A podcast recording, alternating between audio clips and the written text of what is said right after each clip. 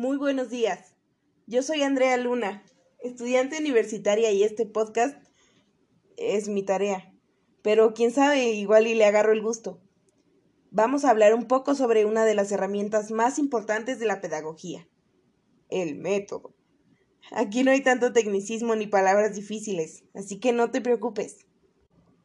Ya sé, ya sé que acabo de decir que vamos a hablar sobre la pedagogía pero nos vamos a enfocar en la pedagogía musical. Esta debe basarse en un estudio profundo de la personalidad infantil, como las preferencias, intereses, necesidades o conducta de, de los chamaquitos a los que le vas a dar clase. La enseñanza consiste en un, en un intercambio de experiencias y emociones entre la profesora y las alumnas o viceversa. Pero a veces lo que más nos preguntamos al estar enfrente de un grupo es cómo podemos llegar a ser uno mismo. Es muy difícil ponerse en los zapatos de tus alumnas o de tus alumnos para saber cómo les puede llegar mejor el conocimiento. Una de las primeras cosas que tienes que hacer es observar. Sí, sí, aunque suene medio creepy, tienes que observar mucho, observación directa al infante en diferentes circunstancias, ya sea solo, acompañado, con su mamá, en grupo de amigos, así, en general. También tienes que recordar, revivir tu propia infancia para comprender sus puntos de vista, recordar cómo entendiste ciertas cosas que te explicaban, que decías, no, de plano nunca lo voy a entender y de repente alguien te lo explicó de cierta manera que se te hizo muy fácil. También tenemos que tocar el dichoso tema de los niños, las niñas, los infantes, las infantes.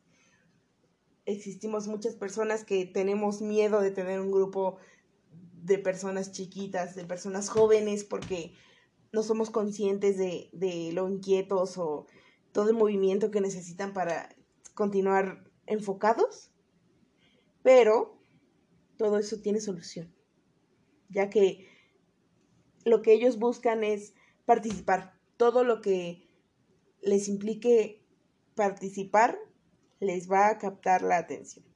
Ahora sí que hay que aplicar la famosísima frase de no me regañes, oriéntame. El niño es emotivo. Hay que enseñarle con amor si no va a generar un trauma y nunca va a querer aprender música.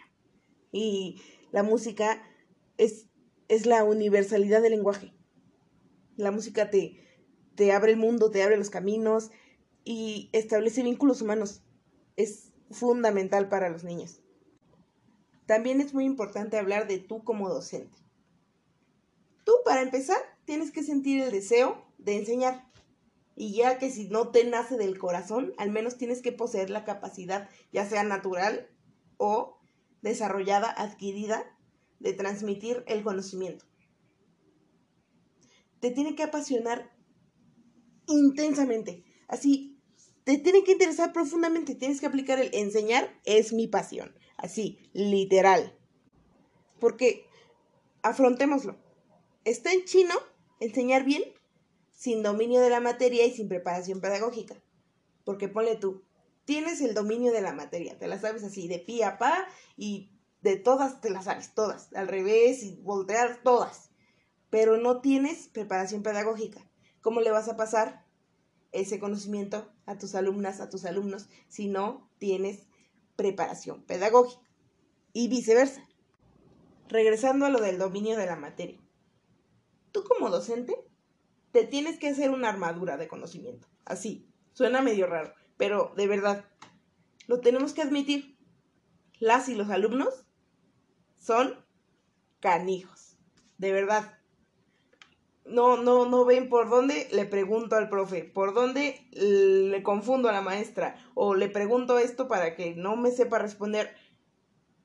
Si tú tienes el dominio de la materia, las alumnas y los alumnos te ven preparado entonces la dosis de admiración y respeto pues se ve potenciada. Así ya no tienes problemas disciplinarios y tampoco estas preguntas que, que te dejan así como que mal parado frente a la clase.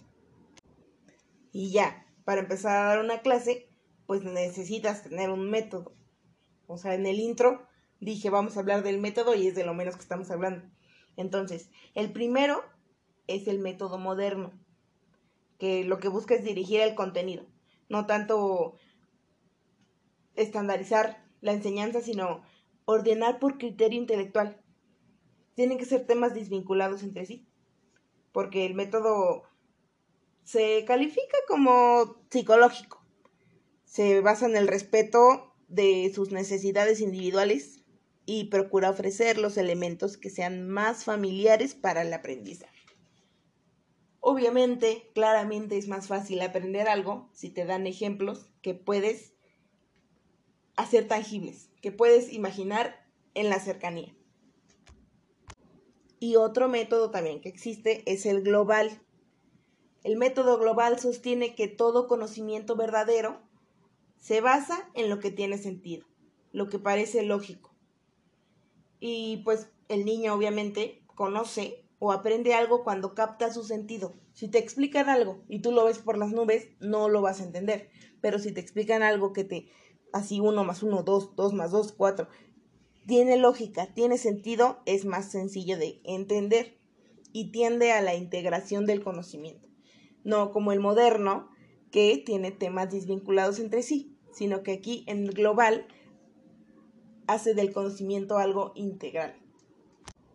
Y pues hasta aquí llegamos. La verdad no pensé que me fuera a extender tanto hablando de el método pero pues fue una experiencia muy agradable y esperemos que sigamos escuchándonos aquí, tú y yo. Adiós, gracias. Buenos días.